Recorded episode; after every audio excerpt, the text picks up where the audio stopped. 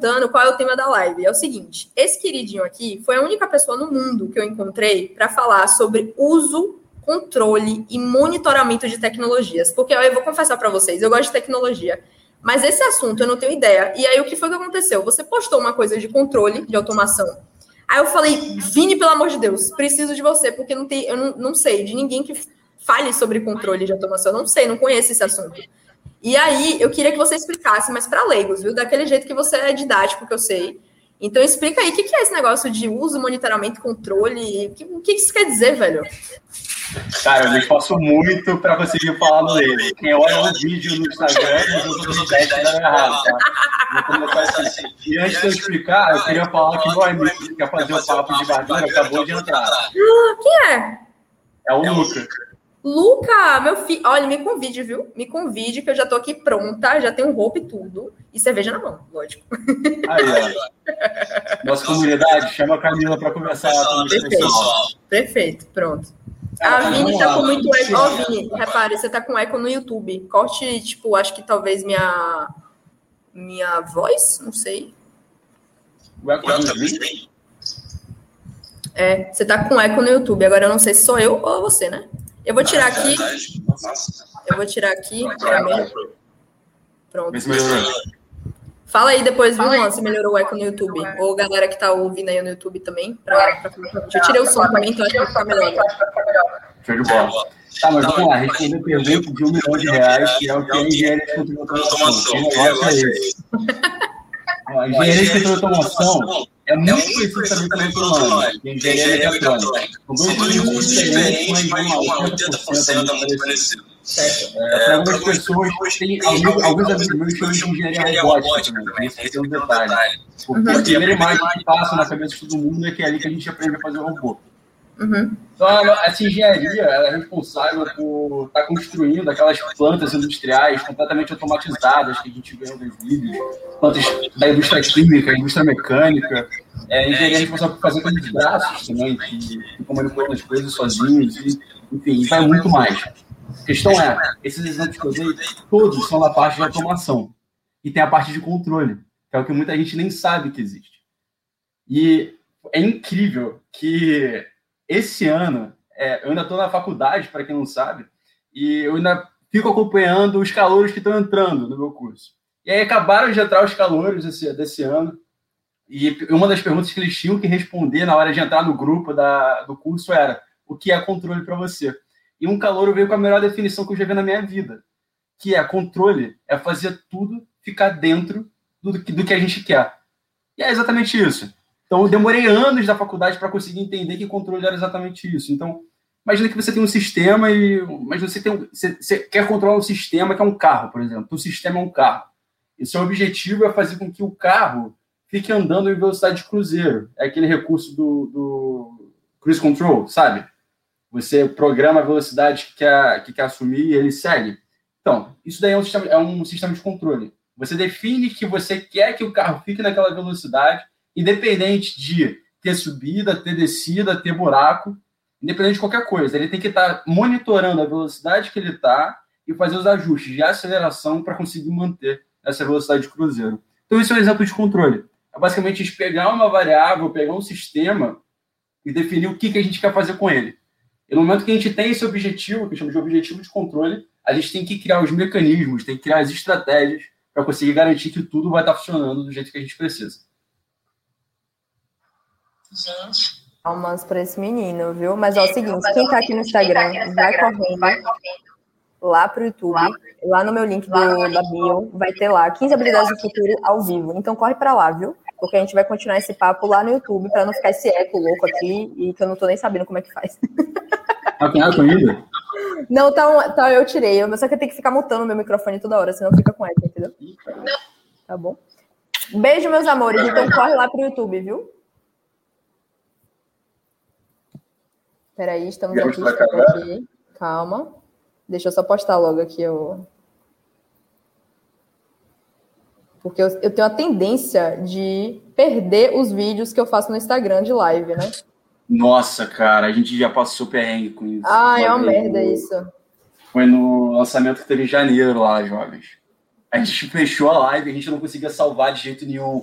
No primeiro dia foi uma correria para conseguir, conseguir gravar, porque era uma promessa, né? A gente tinha que ter gravado. Cara, é bizarro. E, nossa, no Instagram, no Instagram não ajuda em nada nessas horas. É impressionante. É bizarro. É impressionante. É bizarro. Mas, ó, aproveitando, vamos falar sobre esse negócio aí de você ser da Jovem de Negócios, porque não é publi, né, meu amor? A gente tem que, a gente sempre tem que anunciar que você é maravilhoso da Jovem de Negócios. Eu quero saber, coloca nos comentários se tem alguém aqui que não conhece a Jovem de Negócios, porque meus amigos loucos, tá? Não, por favor, não julgue. Tiveram uns que falaram, por que é Jovem de Negócios? Eu falei, gente, pelo amor de Deus. Então explica para quem não é... conhece, quem é que não conhece, o que é a Jovem de Negócios? Cara, a Jovem de Negócios é uma empresa que está vindo para revolucionar a forma como os jovens aprendem sobre educação financeira e empreendedorismo. A missão é muito clara. A gente sabe que nosso ensino básico tem muitos problemas. E ensina a gente sobre biologia, química, física, matemática.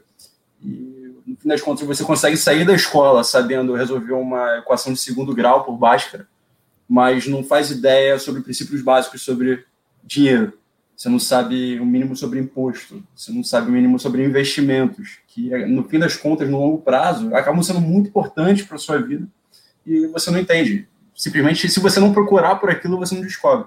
E a Jovens veio com a missão de mudar isso. A gente realmente quer mudar o ensino brasileiro, a gente quer mudar esse aspecto. Então, a gente quer trazer uma linguagem acessível, fácil de absorver, todo esse ensino que a gente considera que tem que ser básico para as pessoas que não tiveram acesso. Uhum. Perfeito. e aí, falou, cara. Né, que não conhece. Pois é, e eu fiquei assim muito chocada, gente, porque, é, cara, eles. Sei lá, é porque como é, talvez eu vivo na minha bolha da internet, a gente vai falar sobre bolhas de internet também. Eu achava que era tipo, já todo mundo já sabia, né? Porque principalmente depois que eles fizeram parceria com o Primo Rico. Então, assim, o Primo Rico é muito conhecido, então não, não tem como não conhecer os jovens de negócios, né? E aí, mas eu queria que você explicasse um pouquinho o que, que você faz nas jovens, né? Porque você é gerente de operações, não entendi direito isso. Talvez esteja me fazendo aqui para a galera também entender. Mas é, eu queria saber, assim, qual, na prática, o que, que você faz? Perfeito. Vamos lá. É, acho que é interessante talvez trazer um pouco de contexto para isso, não só falar o que, que o que, que é o que a tarefa faz. Porque no fim das contas a Jovens é uma startup. Então todo mundo que está lá dentro hoje ainda é meio que faz tudo. Então a gente tem as nomenclaturas internas, mas todo mundo ainda um pouco faz tudo, e isso está mudando à medida que a empresa está crescendo. Então, quando eu comecei na Jovem, minha história com a Jovem, de verdade, foi muito antes. Eu, eu e o Breno, a gente teve a ideia junto do canal. A gente ia começar a Jovem junto, lá atrás. Só que no último Mentira. momento. Peraí, calma, peraí, peraí. Volta, volta, volta tudo então. Então, calma, você é amigo de Breno Perrucho. De longa data, já tem anos. De longa data? Mentira. Gente, então não posso nem meter a fan, a fangirl aqui, né? E falar assim, ai, me apresenta o Breno Ferrucho, muito maravilhoso. Cara, o Breno, tô, muita gente, eu falo isso com ele, isso é muito engraçado, que eu vejo como às vezes as pessoas olham pro Breno com essa com esse olhar, tipo, pô, de, cara, você é especial, você é tão diferente. E eu fico assim, cara, pô, ele é meu amigo, te conheci né, muito antes disso, sabe? Pô, não mudou nada te conheci muito antes disso. Ele é um cara incrível, um cara absurdo. Mas você conheceu demais. ele na escola, foi? Ou não? Foi no, na faculdade? Foi na faculdade. A gente se conheceu na empresa Júnior na faculdade, logo no início. Ah. E eu tive o ah. prazer de poder trabalhar com ele diretamente em projeto. Então, uhum. desde, desde o início, a gente começou a ter esse relacionamento de proximidade. E depois isso só evoluiu. Então, as jovens surgiu numa conversa de bar, na verdade. O conceito surgiu numa conversa de bar que eu arrastei o Breno para participar. Então Caraca. a gente saiu de uma reunião com o cliente e eu chamei, falei com ele, cara, por favor, vamos tomar uma cerveja, vamos sentar ali para conversar, bater um papo. Ele falou, pô, não, tô, cara, tô guardando dinheiro. Ele já estava numa fase de, tava, ele tava se preocupando muito nesse, financeiramente, então tava poupando muito para poder investir. E aí eu falei, cara, eu só quero conversar contigo. Eu deixo que eu pago da cerveja. E aí a gente sentou e foi uma das melhores conversas. E ele mesmo fala até hoje, cara, foi uma das conversas que mudou a minha vida. Porque ali a gente trouxe o conceito das jovens de negócios, desde o início. E o, conceito, o projeto íamos ser nós dois. E por que você deu para trás, meu filho? É, o que, que aconteceu? Cara, de última hora, eu entrei num momento muito conturbado, tipo, várias mudanças na minha vida. E começar um canal do YouTube do zero não parecia ser uma prioridade. Chegou mais comida aí para você, né? Chegou. velho, não, peraí, peraí, vou até tentar mostrar aqui, velho. Peraí. Vamos pensar aqui, velho. Gente, isso aqui é, é parma com pesto aqui. Cara, eu tô com muita inveja, que isso. Absurdo. Absurdo. Mas aí eu entrei nesse. Tipo, começar o canal do YouTube do zero é, era menor das minhas prioridades na época. E aí o Breno começou sozinho, ele fez um trabalho impecável. Então, desde o início, ele começou lá no quarto dele, lá na Tijuca, aqui no Rio de Janeiro. E, cara, estourou. Ah, você é carioca? Eu não sabia que você era carioca. Não percebi. Eu sou daqui. Não, não percebi o, o, sotaque. Realmente. Sério? É, Impossível, não. né? Não, é muito difícil. Né? Tem gente que acha né? que eu sou de São Paulo. Cara, as pessoas me zoam muito lá em São Paulo, falando que é, o... tem um amigo meu que ele se amarra no João Frango, do, do Tá Dando Onda. Ah. Então, aí ele se amarra e fala que, porra, é que nem carioca falando. Que, e aí, bro, de cima. Cara, mas e, é, e é isso, carioca desse jeito tranquilo. Vezes, no início, quando eu ouvia, eu ficava assim, caraca, e, tipo, esse cara tá arrastando muito o, o, o sotaque, porque vocês eu, assim, conheço alguns cariocas, mas vocês têm um sotaque puxadíssimo, puxadíssimo. O Breno não tem mais, o Breno perdeu, tá? Ele não tem mais. Mas o resto da equipe que é do Rio. Ó, tem uma galera das jovens que é do Rio. O resto da equipe não perdeu o sotaque, só o Breno. Entendi. O Breno já, já se faz Já virou paulistinha, já virou paulistinha. Já, já, já. já quase Faria Limer já. Ele fala já porta, porta, ele fala porta. Pra, pra balada, vamos pra balada. balada. É, exatamente. vamos pra baladinha. Exatamente. Ah, inclusive, adoro esses assuntos. Se eu te falar que eu vou para um reggae, onde é que eu tô indo, Vinícius? Eu sou, da, eu sou de Salvador, né, é... gente? Eu vou da Bahia, é... sou da Bahia. E aí? Eu tô indo para onde? Cara, para mim você tá indo para um show de reggae. Um show de é reggae. tudo que eu consigo imaginar. É isso mesmo? Não. Pois. Quando a gente fala que a gente tá indo pra um reggae, a gente tá indo pra uma festa. E geralmente é uma festinha assim, Nossa. mais, tipo, dentro de casa, na casa de alguém, sabe? A gente fala, pô. A gente chama isso de social. Você vai pra social? É mesmo? E São Paulo? Fala o quê? Aquela balada? Não, balada é mais. Não, balada é balada. É resenha. São Paulo é resenha. Ah, social. Ah, fazer uma resenha. Fazer uma resenha. Muito parecido. Mas, cara, tem, é sério, dá um vídeo só disso. Porque aqui, aqui em Salvador, a gente tem, tem um dialeto próprio, né? Então. Então, assim, é, é sensacional. É massa. É massa não, não só em Salvador. O Nordeste tem muitas Sim. regiões ali que tem coisas muito específicas. Mas, por exemplo, você acha Bia... que eu tenho sotaque? Dá para perceber que eu tenho sotaque ou não? Eu não acho que tem sotaque de Salvador. Entendi. Mas é diferente. É claramente diferente. E, ah, olha, o Guilherme dos Anjos está perguntando: rolê ou rolé? Rolê, óbvio. Rolê, rolê, rolê. É rolê, é 100% rolê. Você vai dar um rolê, você vai dar um rolê. Ai, velho, é muito bom. Ó, Camila Muniz, minha amiga maravilhosa, minha amiga de longa data, falou o seguinte: ó, quando a Buzz estiver muito famosa, eu vou falar o mesmo. Conheço Camila de longa data, before cool. É exatamente isso aí, Camila. Os amigos que estão suportando desde o início são os que ficam é. lembrados. Perfeito, é isso aí, tá certíssima, Camila. Muniz, é, inclusive, eu fiz aqui a, as canecas da Buzz e a Nath falou: olha, você tem que mandar uma para Muniz na Alemanha, porque ela foi a pessoa que Nossa. mais te apoiou lá de longe. Eu falei: relaxa, ela acho que vai rolar a caneca aí pra, pra galera que tá dando suporte desde o início, né? Que depois que, depois que dá certo, isso. fica fácil, né, Vini? Depois que dá certo, fica fácil. Exatamente. Depois todo mundo quer ficar em cima babando ovo. Agora vem cá, você pegou, aí você falou assim: ah, não deu certo, não sei o quê, mas aí como é que você voltou então, depois? Para então, O Breno tentou me puxar três vezes para jovens. Hum. E eu falei não duas delas. Duas vezes. Mentira, Uma meu Deus do céu. Pois é. O, assim que. Mas, isso, a Jovens começou em 2018, se não me engano. Hum. Poucos meses depois, o Breno me puxou de novo. Já começou a. Ele viu que precisava de gente para estar tá ajudando, sozinho não estava dando conta. Sim. E aí ele foi. Começou a estruturar uma equipezinha, e aí foi o primeiro convite que ele me fez. Eu falei, porra, Belão, não é o momento, estou estagiando, não dá agora. Você estagiava onde? Sim. Tipo, numa multinacional, alguma coisa assim? Não era. Era uma consultoria especializada em varejo, aqui no Rio de Janeiro. Não era uma Big Four, não era uma Big Four. Não, não era uma Big Four. Mas qual era o lance? Eu ali, eu estava num momento da minha vida que eu tinha acabado de sair de empresa júnior de faculdade, eu estava uhum. no meu curso, tentei fazer iniciação científica, vi que carreira acadêmica não era para mim, e aí eu comecei, comecei a sentir aquela vontade de voltar a trabalhar. Só que o meu curso tem um problema seríssimo, que é a grade horária. Então, eu queria muito uma Big Three, na verdade, na época, não era nem Big Four que eu queria. As Big Four elas são mais focadas em auditoria. A Big Three é consultoria estratégica. Qual é a Big Three?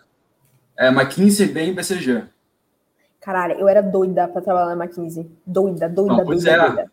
A McKinsey é absurda, é absurda, absurda, absurda. E aí, eu tava muito com essa cabeça de consultoria na época, por coincidência. Ah, peraí, você, que- e você fazia engenharia de controle de automação e você queria entrar em consultoria? Sério mesmo? Bem Então, atípico, aí né? a gente começa a entrar na história da minha vida. Hum. E eu.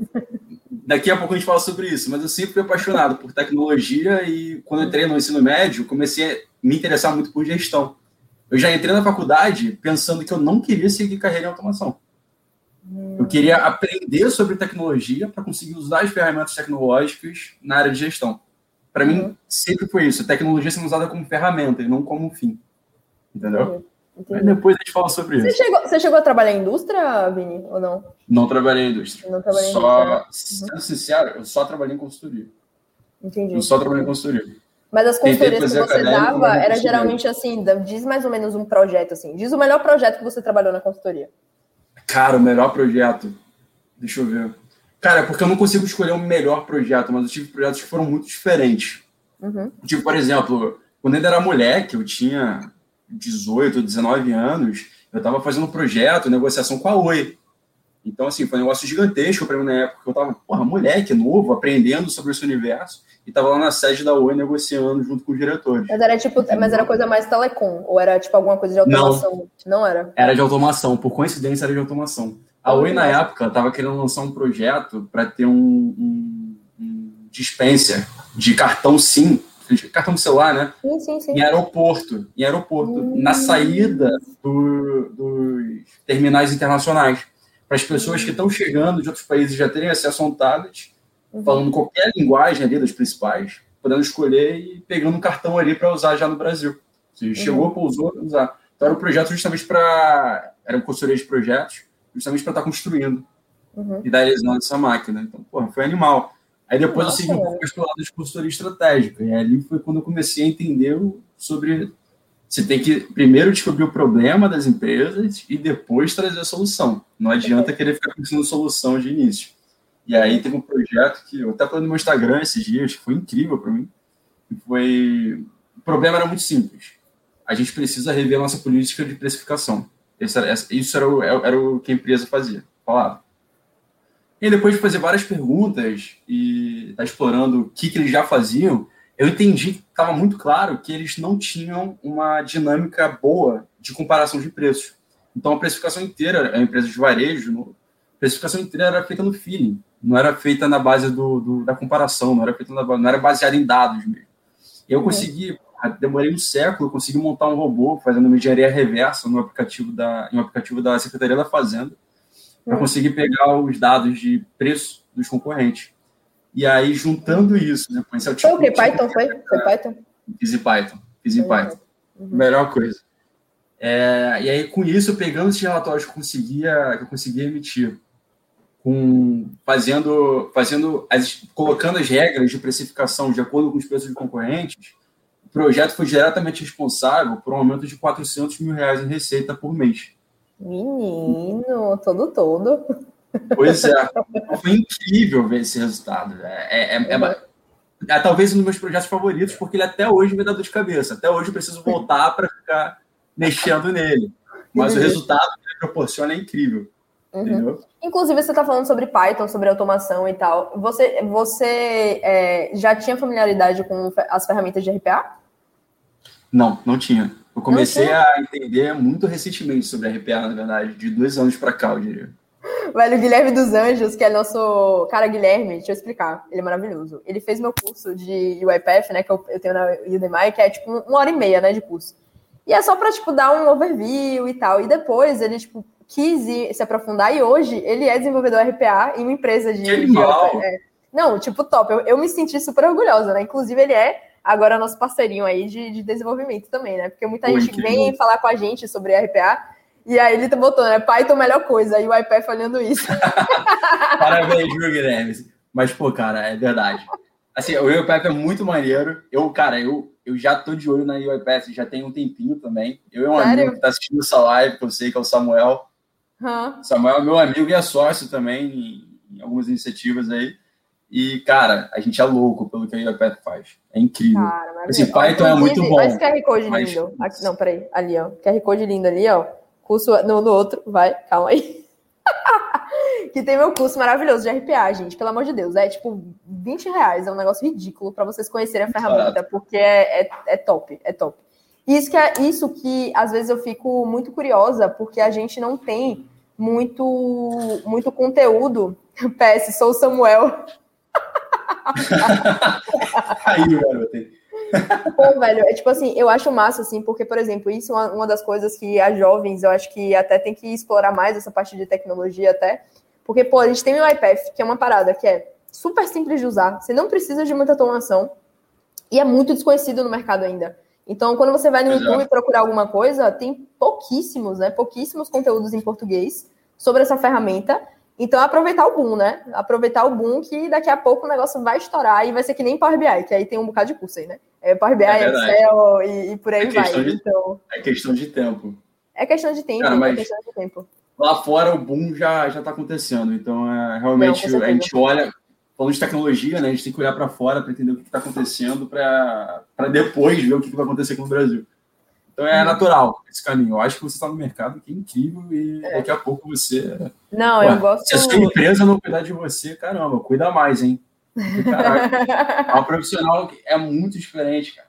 É, tá é, muito, muito é, é, é, muito, muito bom mesmo, porque a gente tem, eu acho que, assim, eu tava até. Juan, que assiste também nossas lives, ele é meu, meu stag lá, né, na empresa onde eu trabalho.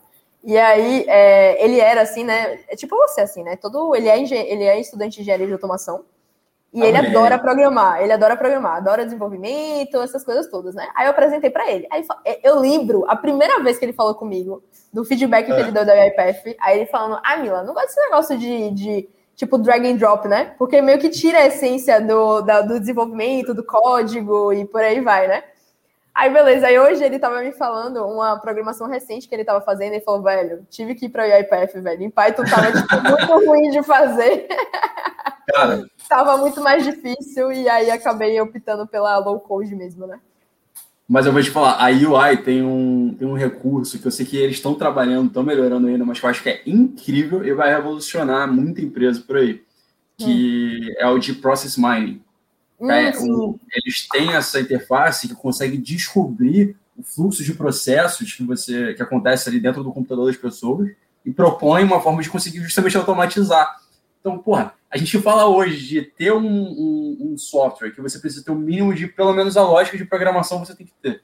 Mesmo sendo bloquinho, você precisa ter, ter a essência daquilo ali, da lógica. Mas você sabe é um que tem a, tá o X, né? O a UiPath Studio X, que é só para... É tipo um Flow, sabe Microsoft Flow? Que é só sei, realmente sei. ali, é bem tranquilo, não tem realmente linha de código.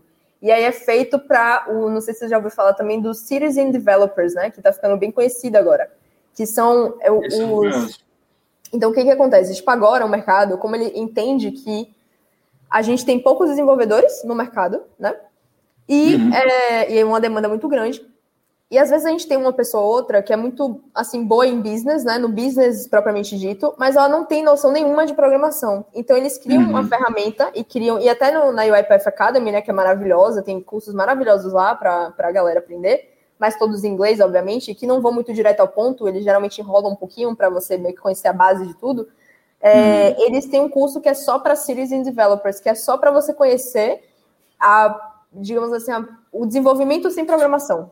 Então, ele não entra uhum. na parte, eu acho que de lógica, de. Eu, eu acredito que você tem que saber, pelo menos, é porque, como você falou, é lógica de programação, que é diferente de você saber programar, né? Exatamente. Então, mas é, tipo assim, muito mais drag and drop e não tem variáveis. Então, você não... É óbvio que você fica muito mais limitado, mas é como uhum. se fosse ali uma... Como se fosse uma macro gravada no Excel, tipo, que você grava Entendi. lá e... É tipo isso.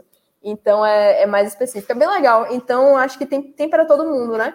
E, assim, a empresa que a gente trabalha, né, eu, eu e o Juan, eles estão passando por uma big reestruturação de RPA, velho.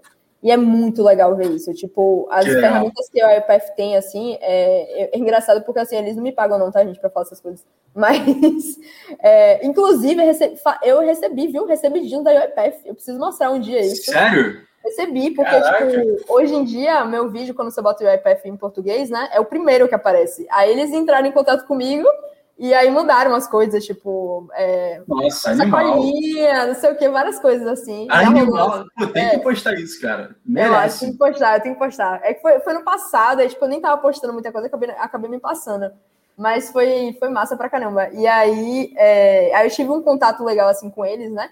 E, mas é de fato, velho, é porque sabe quando você olha uma parada assim, que é um, um negócio tão bom, que você fala, meu Deus, eu preciso compartilhar, sabe? Porque pois tem no é, mercado e é muito bom, sabe? Exatamente. Eu acho que assim. É porque o maior problema é aquela lógica do. São quatro. Existem quatro coisas na vida. Eu falei isso outro dia, não sei se você viu. Existem quatro coisas na vida. As coisas que você sabe que sabe, as coisas que você sabe que não sabe, as coisas que você não sabe que sabe, e as coisas que você não sabe que não sabe. Perfeito. O problema hoje é que as pessoas não sabem que não sabem de muita coisa. No momento que as pessoas conseguem primeiro entender o que, que é esse processo de automação, e se depois entender que para você conseguir automatizar as coisas, você não precisa ser expert de programação, você consegue usar essas ferramentas que trazem recursos incríveis e que facilitam metade do trabalho, porra, é meio caminho andado para conseguir atingir o sucesso. Porque você passa a não ter que repetir tarefa mundana. É. Isso, e, e, é massa, assim, porque você comentando sobre isso, né? A gente foi fazer um, um uma, uma. A gente fez um, um projeto e aí, agora que a gente está meio que profissionalizando dentro da empresa, eles pediram que a gente fizesse um PDD. Não sei se você já ouviu falar esse termo, né? Que é um docu uma documentação. Uma documentação que você tem que fazer do seu processo é, de automação, né? Uhum. E aí, o PDD, ele é, tipo assim, muito extenso para você escrever. Você tem que escrever tudo, tem que escrever a programação, quanto tempo dura a atividade, quanto tempo depois se tornou atividade. E aí, a UiPath, ela tem uma, uma ferramenta chamada Task Capture. E, velho, é muito sensacional. Você pega o Task Capture, e é tudo, é tudo de graça, tá, gente? Ela só é paga para empresas que faturam mais de 5 milhões de dólares por ano. Então, assim, pequenas empresas conseguem utilizar bem tranquilo. E aí, o que que acontece? Galera, pega... vamos automatizar tudo, galera. Automatiza tudo, o bom dia tudo. do grupo da família, por favor. Aí a gente tem o Task Capture, você baixa, e principalmente é bom para as pessoas que você é, quer ter cliente, digamos assim, né? E aí você manda para o seu cliente, para ele baixar lá rapidinho, e, ele, e aí você fala para ele gravar a atividade dele toda. Você Nossa, dá um start. E aí o, o, o, sistema ele vai gravando, mas não é uma gravação de tela. Ele pega muito mais do que isso. Ele pega o que você clica, onde você abriu o programa, quanto tempo durou a atividade, ele pega tudo. E aí ele traz o PDD em Word certinho para você já. Tipo, tudo escrito, legal, entendeu? Cara. Velho, é, é, um negócio assim, tipo, surreal. E assim, a gente não sabia, na verdade, eu sabia que existia, mas a gente não tinha licença para usar na, na, empresa. Aí eu peguei, hum. botei Juan para escrever o PDD todo, aí depois a gente conseguiu a licença, eu falei, ó, oh, velho, tamo aqui agora. Juan, você é o cara. Você é o cara, eu sou teu fã. Nem te conheço, mas eu sou teu fã. Velho. E, aliás, eu quero muito pegar esse gancho, porque eu, agora eu vou inverter os papéis. Eu te vai. entrevistando aqui. Eita, meu Deus, vai. Já que a gente está falando de automação. Hum. O que na tua vida você automatizaria hoje? Sem pensar duas vezes. O que eu automatizaria hoje? Calma, calma, calma. Ai, meu Deus, tem muita coisa que eu automatizaria, mas, é, pô, tem algumas rotinas no trabalho que aí eu não, consigo entrar no detalhe, que senão eu vou acabar expondo muita coisa, mas e, o, e que, assim, como é que eu posso dizer? Que às vezes a UiPath, ela não tem um, um nível de. Não é diferenciação, não. É, a, a, complexidade às vezes é um pouco mais alta, sabe? E aí você não ah, consegue entendi. automatizar, sabe, sabe o que eu quero dizer? Uhum. Então, a gente conseguiu. É porque a gente conseguiu automatizar tanta coisa que eu não consigo pensar assim, as coisas mais brutas eu consigo automatizar. Mas sabe? você tá pensando no trabalho, na sua vida. Porra, na vida, velho? Na vida, é, tem que ser abrangente. Caraca, velho. Eu acho que pedidos, pedidos de, de compra, sabia? Eu queria, tipo. Sério? É, eu acho. Eu tenho preguiça, assim, de procurar as coisas para comprar. Então, se eu pudesse meio que. Eu não sei, velho, baseado na, no que ele sabe que eu tô pesquisando, ele já fazer, tipo, uma pré. Uma pré-ordem, assim, sabe? E só mandar eu confirmar, tipo, ó, oh, isso aqui que você quer. Tipo, e aí, ba obviamente, baseado no meu comportamento. Tipo, ele sabe mais ou menos o custo que eu pago das coisas, ou alguma coisa do tipo e sabe o, o, que eu não vou gastar muito numa coisa ou gasto muito em outra, e ele meio que mandar uma, uma, um informativo assim, você precisa disso aqui, entendeu? Eu, sei lá, eu, eu acho que esse aí vai ser justamente o futuro da, da, Alexa, assistente da Google, porque hoje você na Alexa você pode falar, compra para mim um gradado de cerveja e pronto, você vai receber um gradado de cerveja por critérios que a Amazon define. Agora, lá no futuro, você imagina você tendo ali os algoritmos conseguindo prever ah, o ponto ótimo, o encontro ótimo entre qualidade e preço, e comprando sem que você precise intervir. Você só, às vezes, pede, às vezes só. Já tem ali o registro de lista, de tudo, uma lista com tudo que você recorrentemente compra, e ele consegue encontrar. Nossa, maravilhoso, tipo isso daí, presunto tipo ah, com molho pesta. E aí ele compra e te manda, sem você precisar se preocupar. Eu acho que esse, nossa, vai ser incrível. Hum. Juan falou uma boa, preenchimento no imposto de renda. Nossa, com certeza. Nossa, sim. Com certeza, com certeza. Isso é, é bem jovens de negócios, viu? Isso é bem jovens de negócios. Dá para automatizar e depois vender a plataforma. É verdade, hein? Aí, galera da Jovens, vamos pensar nisso daí. Tem que pensar nisso, tem Nossa, que pensar nisso. É muito chato, cara. É muito chato. Oh, tinha uma, tinha uma... Diga, diga, diga. Não, é, eu ia falar que tinha alguma coisa antes. É, porque assim, Muniz fez uma pergunta que é tricky question aí para você.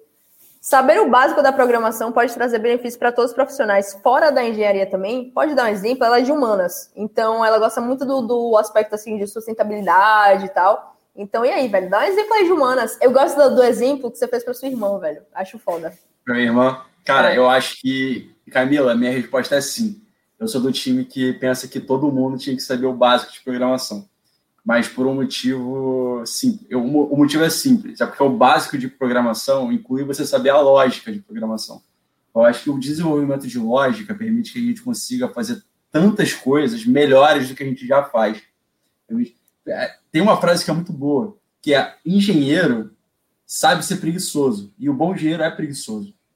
Então, quando a gente aprende programação, a gente está fazendo exatamente isso. A gente está tentando sempre encontrar um melhor caminho para abraçar e agarrar aquele problema. Então, vamos lá, um exemplo disso, de como que a gente consegue usar a lógica dentro dessa rotina, foi um, um caso que aconteceu aqui em casa, na minha casa. Eu tenho uma irmã que é especial, tá? Ela tem microcefalia, então, assim, ela é a princesa da casa. Tem 20, 20, 26 anos, tem 26 anos, mas a, a, cabeça, por conta das limitações dela, acaba sendo assim, de uma, de uma criança, praticamente. É que em casa a gente começou a perceber que ela estava ficando com o olho dela muito vermelho. E meus pais estavam levando ela em oftalmo, atrás de oftalmo, e não estavam conseguindo descobrir por quê.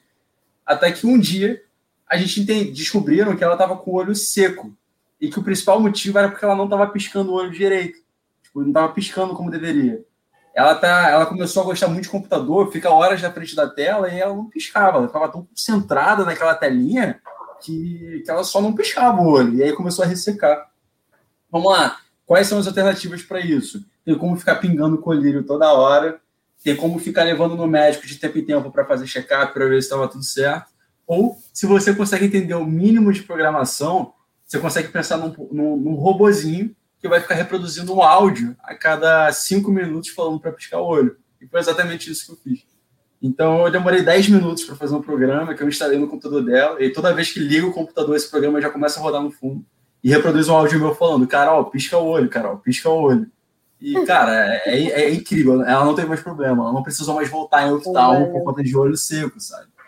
Então, cara, então, isso que é, é incrível. Essa história, velho, quando eu vi assim, é tipo, eu só. Eu a única coisa que eu não entendo no Instagram é como é que você não tem mais seguidores, velho. Eu juro pra você, porque é, seu conteúdo, assim, é surreal. Eu lembro quando eu recebi sua mensagem, eu fiquei, tipo, tão lisonjeada. E aí eu fui olhar seus seguidores, eu falei, como é que esse menino não tem mais seguidores, gente? O que que tá acontecendo?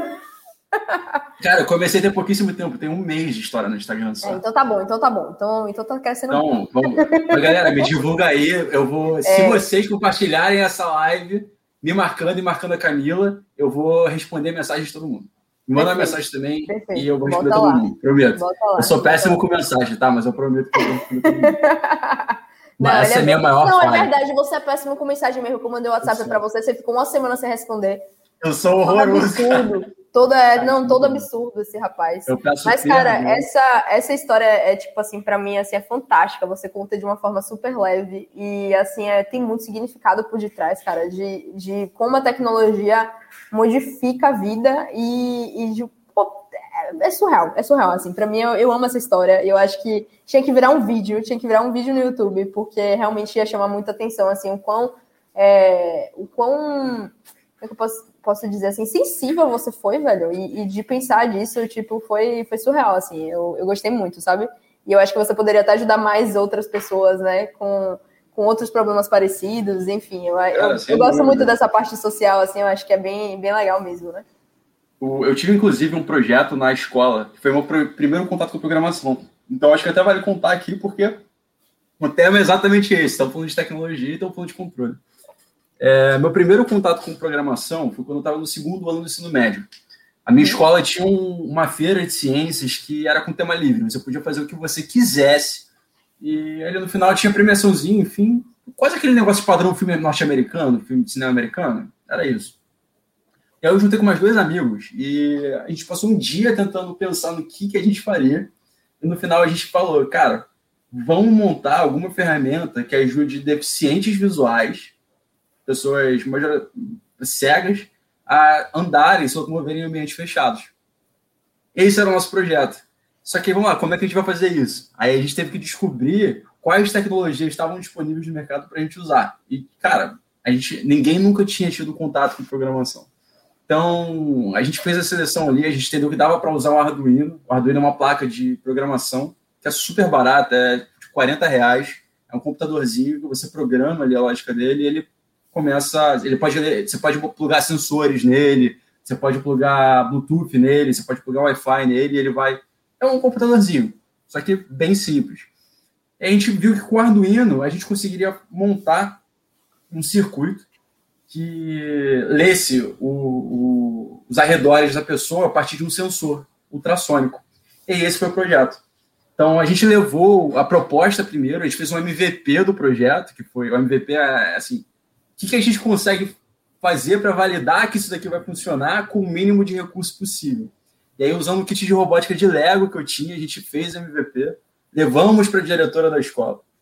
E aí ela achou tão maneiro, ela achou tão incrível o projeto, que ela cedeu uma sala inteira, duas, na verdade, duas salas para gente, tinha uma divisória no meio, aí tiraram a divisória, para a gente montar um labirinto e aí conseguir programar esse robozinho que a gente estava querendo fazer, essa maquinazinha que a gente estava querendo fazer, para as pessoas se vendarem e andarem no labirinto sem, sem enxergar, recebendo só comando do, do, desse dispositivo que a gente estava querendo criar.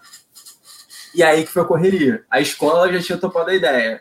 A gente ali precisava da nota para passar. E a gente estava achando o projeto tão incrível que, cara, em um mês eu aprendi a programar em Arduino, outro amigo meu aprendeu a desenvolver em aplicativo. Aí foi aí que a gente descobriu o Scratch, que é uma linguagem para programar aplicativo para Android. E no final aconteceu. Então, meu primeiro contato sério com tecnologia, de programação com linha de código, foi um projeto de justamente de acessibilidade, para ajudar, basicamente, um projeto que ajudasse pessoas cegas a andarem em locais, locais fechados. Cara, e, cara, que foi muito legal. Isso. vem cá, você muito fala tanto legal. assim de projetos de automação, mas acredito eu que o que você faz na, faz na Jovens não deve ter muito relação com isso, né? Então, Sim, me não. fala um pouco aí o que, que você faz, porque agora eu fiquei muito curiosa. Tá, vamos lá. O cargo principal, que foi a primeira pergunta que começou esse debate e ainda não foi respondida. O que, que é o gerente operacional? Cara, o gerente operacional tem um papel, que é o papel de multiplicador tem que saber olhar para as pessoas de todas as áreas e entender o que está sendo feito e ser um porto seguro. Porque é aquilo, dentro de uma empresa, a coisa que mais acontece é problema. A coisa que mais acontece é problema. E muitas vezes, as pessoas que são as melhores pessoas nas suas áreas, que são gestores de cada área, são 100% capazes de resolver esse problema sozinhos. Só precisam externalizar isso de alguma forma. Sim. Então, cara, o papel do, do, do gerente operacional é estar ali primeiro, ouvindo as pessoas, segundo, delegando, e terceiro, servindo como um ponto de comunicação entre todas as áreas para garantir que todo mundo está tá entendendo o que está desculpa, tá acontecendo com a empresa inteira e está olhando na mesma direção. Então, isso já é aquilo. É a pessoa que está cuidando realmente de, das áreas para saber se o operacional, o dia a dia, está funcionando.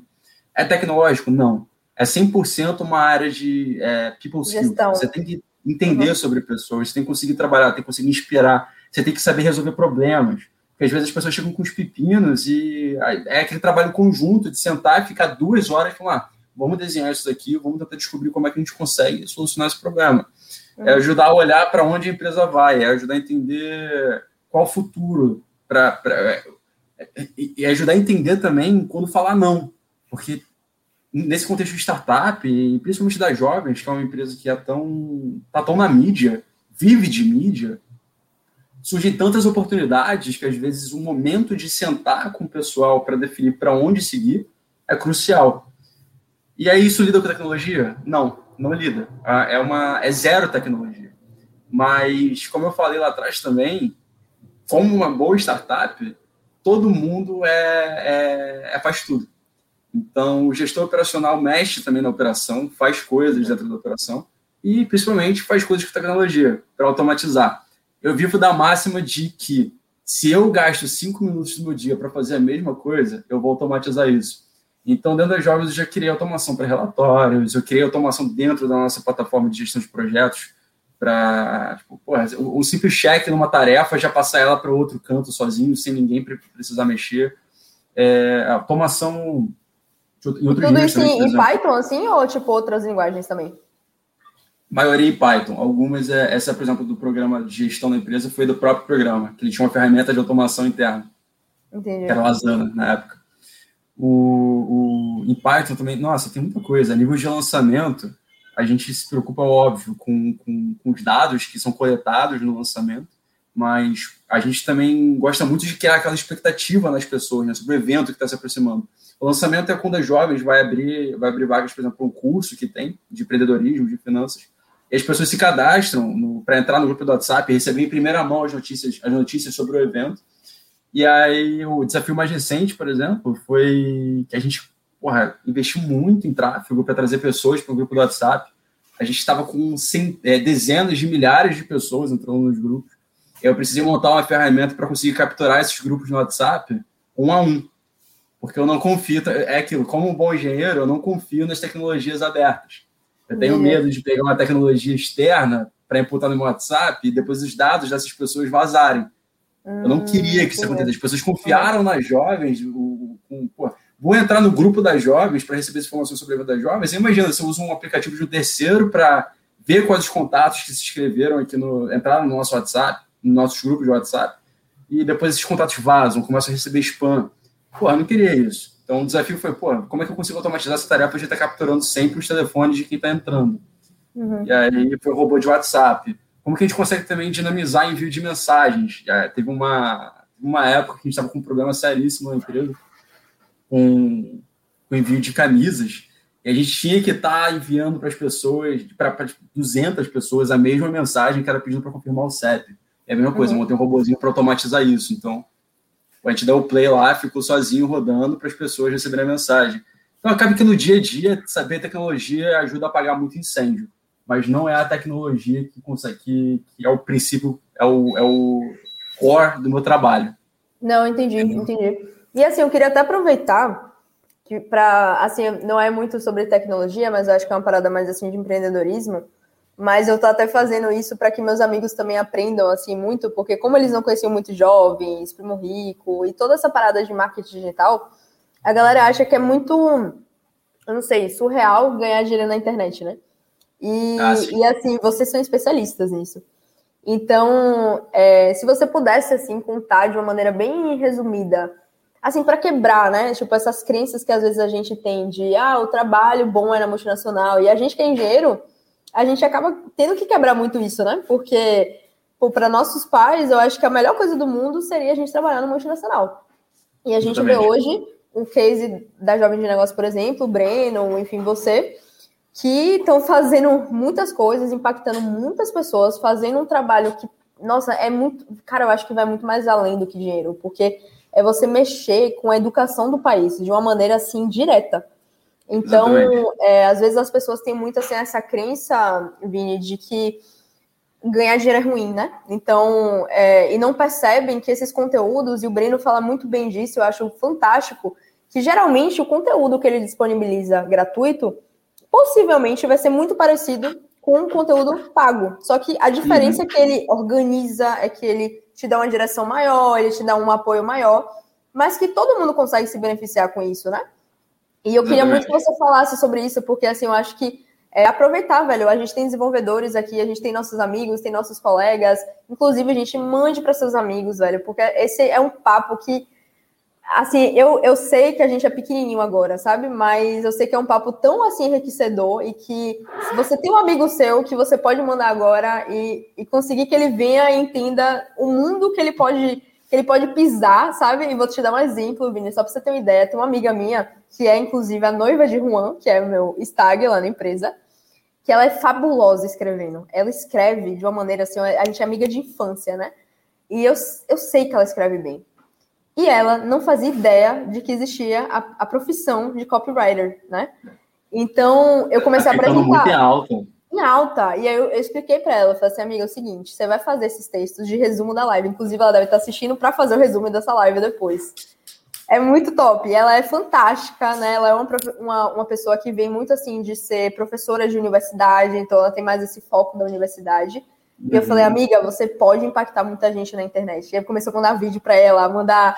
É, tem um, podcast famoso, Bruno, agora que é dessa parte de marketing digital, esqueci o nome agora. O Brino foi também lá no, nesse podcast. O, da galera da V4? No, qual é o nome? Você lembra? É o. Caramba.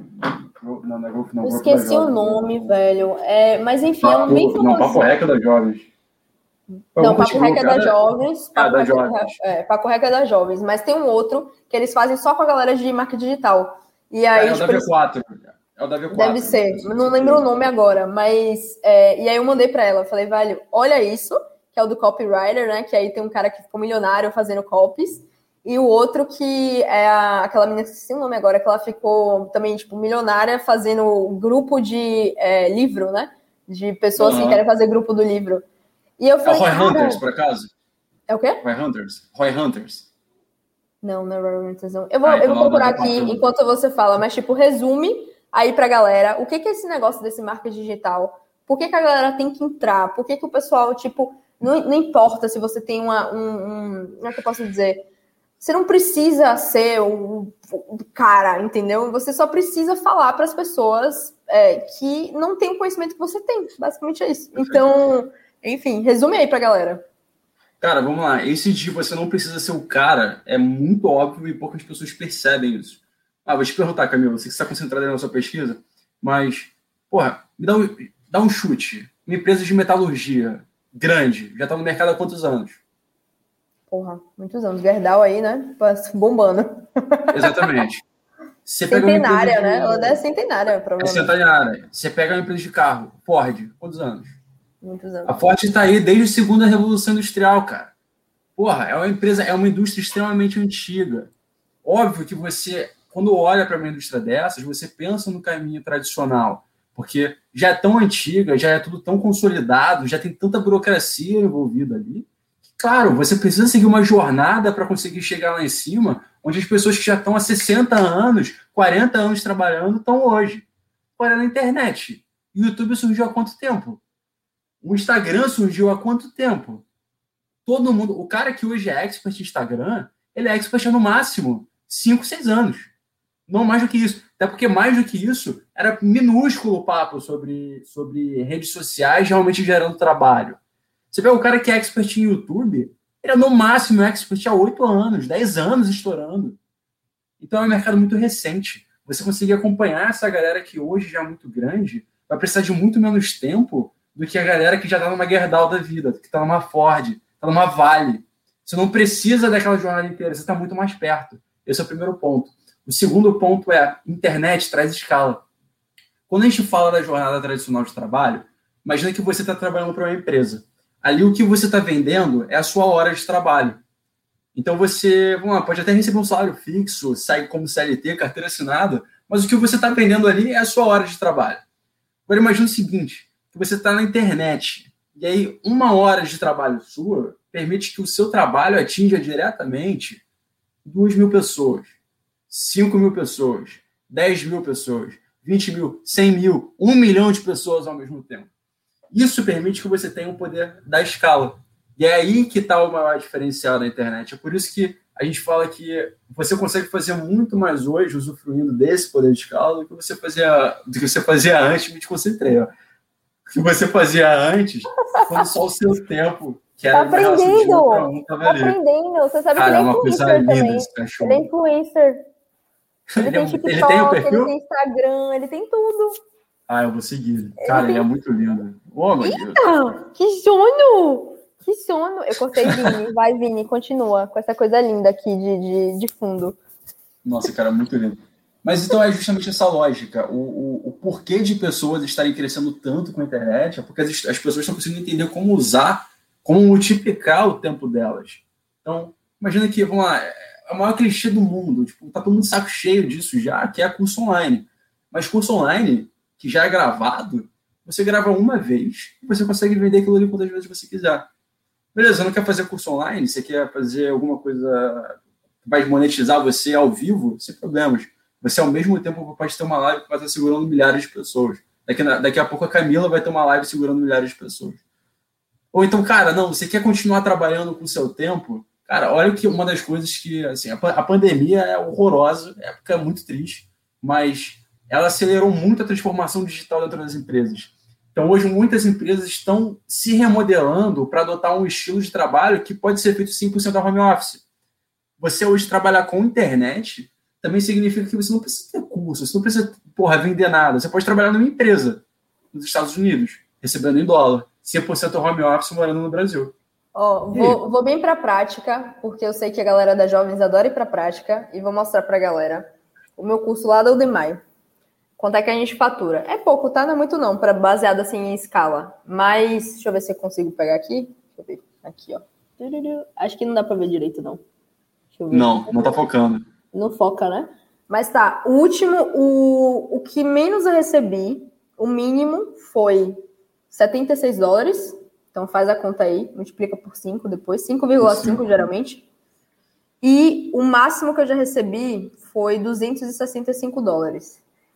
Só que aí você para para pensar o seguinte: esse curso eu gravei há um ano, ele tem uma duração de uma hora e meia. Então, tipo, isso eu, eu gosto muito de falar para a galera, porque eu acho que também é uma coisa, né, que as, as indústrias multinacionais, principalmente, elas têm uma, uma coisa de você não pode falar sobre salário. Uhum. E, e, assim, eu, eu, acho que às vezes é mais para beneficiar o mercado das empresas, né? Para a gente não saber se basear direito. E, e, uhum. Enquanto você ganha, quanto fulano ganha, e por aí vai. Às vezes lá fora é mais comum você saber quanto cada um ganha. Aqui no Brasil não, tem tipo um tabu muito grande pra, por isso, né? Uhum. E, e é isso que eu falo, tipo assim, eu, eu escolhi aparecer, eu escolhi fazer, enfim, várias coisas aí relacionadas à internet, eu quero realmente ganhar exponencialidade, estou fazendo aí powerhouse maravilhosa, né? Sabendo todas as aulinhas aí do, dos grandes empreendedores da internet. Incrível, é incrível. É, é top, é top, assim, é tipo surreal as aulas. Mas, assim, tem muita gente que é, nem precisa aparecer, velho. Eu vejo Camila Muniz mesmo, ela, ela é da. Ela é minha amiga de infância e ela mora na Alemanha e tem, tipo, mestrado em sustentabilidade. Agora tá trabalhando na Ernest Young da Alemanha sobre legal, sustentabilidade. Cara. Então, tipo assim eu adoro pegar meus amigos que eu sei que tem aquele conhecimento que às vezes não existe muito na internet ainda. É, e que eles podem crescer muito, tipo, porque eles não, não percebem que é um mercado que ainda nem está explorado ainda, né? Então, e principalmente nosso mercado, né, Vini? Tipo, de engenharia, assim, falta muito conteúdo para engenheiro, para tipo, pra gente falar sobre empresas, sobre Big Four, sobre é, como é trabalhar na indústria. Tipo, você, por exemplo, não teve a experiência que eu tive de trabalhar muito na indústria, né? Então, eu vim de indústria, eu trabalhei na Gerdau, Trabalhei na Continental, trabalho na Continental Pneus, que é alemã, e eu, o nível de automação que a gente enxerga é muito diferente de automação de software, né? Então a gente fala sobre AGV, a gente fala sobre high bay storage, a gente fala, porra, sobre muita coisa assim relacionada a chão de fábrica, que Perfeito. não é um conteúdo, é, como é que eu posso dizer, que existe muito infotenimento, né? Baseado nisso. Se Cara, você for eu vou falar mais, não existe entretenimento, eu acho que nem as universidades estão preparadas para formar esses profissionais que estão atuando hoje nesse, nesse ramo. Eu falo por experiência, eu estudo na UFRJ, que é a, é a maior universidade da, da, América Latina. O meu curso é um dos melhores do mundo de engenharia de automação. Eu saio, se eu quiser seguir carreira em automação, eu sairia da universidade desatualizado. Uhum. Hoje, a demanda é tão grande para os profissionais que o, em petrolíferas, empresas que têm um maquinário industrial muito grande, precisam importar pessoas de outros países para estar tá fazendo projetos aqui. Porque o engenheiro que é formado no Brasil, ele sai da faculdade que não, de uma forma que não está preparado ainda. Então, uhum. porra, só tanta oportunidade de crescimento aqui, as pessoas que se formam e continuam buscando conhecimento, as pessoas que se formam, que têm às vezes um técnico que seja, mas tem uma experiência ali, consegue ensinar outras pessoas. Tem tanta oportunidade aqui na internet de gente querendo ouvir, querendo aprender, querendo crescer. Cara, é assim, não tem nem, não tem nem por que gastar horas tentando convencer. São cinco minutos fazendo busca que mostram claramente o nicho que tem ali disponível. Sim, perfeito. E ó, eu tô aproveitando que a gente tá quase batendo uma hora já, né, de conversa, aquele papo que flui, aí hoje arrepiava, né? Hoje a gente quer conversar com gente, falar com pessoas e por aí vai. Eu tenho um grupo específico no WhatsApp das pessoas que mais têm interação com a gente, e aí é Guilherme, Juan, a gente tem a Clara, tem várias pessoas. Eu acabei de mandar o link, então corram lá, do link do StreamYard. Opa! Então, tipo, corram para vocês aparecerem aqui com a gente. E a gente vai ter esse papo, velho, porque, pô, Guia é desenvolvedor de RPA, um é desenvolvedor em Python, RPA, um monte de coisa. Clara é a, a copywriter maravilhosa, que ela não sabe qual é copywriter ainda, mas ela vai se tornar. Vai se tornar. Assim, cara, eu quero saber, cadê seus amigos? Bora tá? chamar um dos seus amigos, manda aí o link do StreamYard pra eles, bora eu fazer um, uma big, um big happy hour aqui. Agora, agora ó, só entra quem estiver Vamos. com caneco na mão, velho. Com caneco na mão. Tem que ter. cara, eu vou ligar pro Luca, posso? Lógico. Bota. Agora manda o link para ele para ele aparecer aqui. Vou mandar.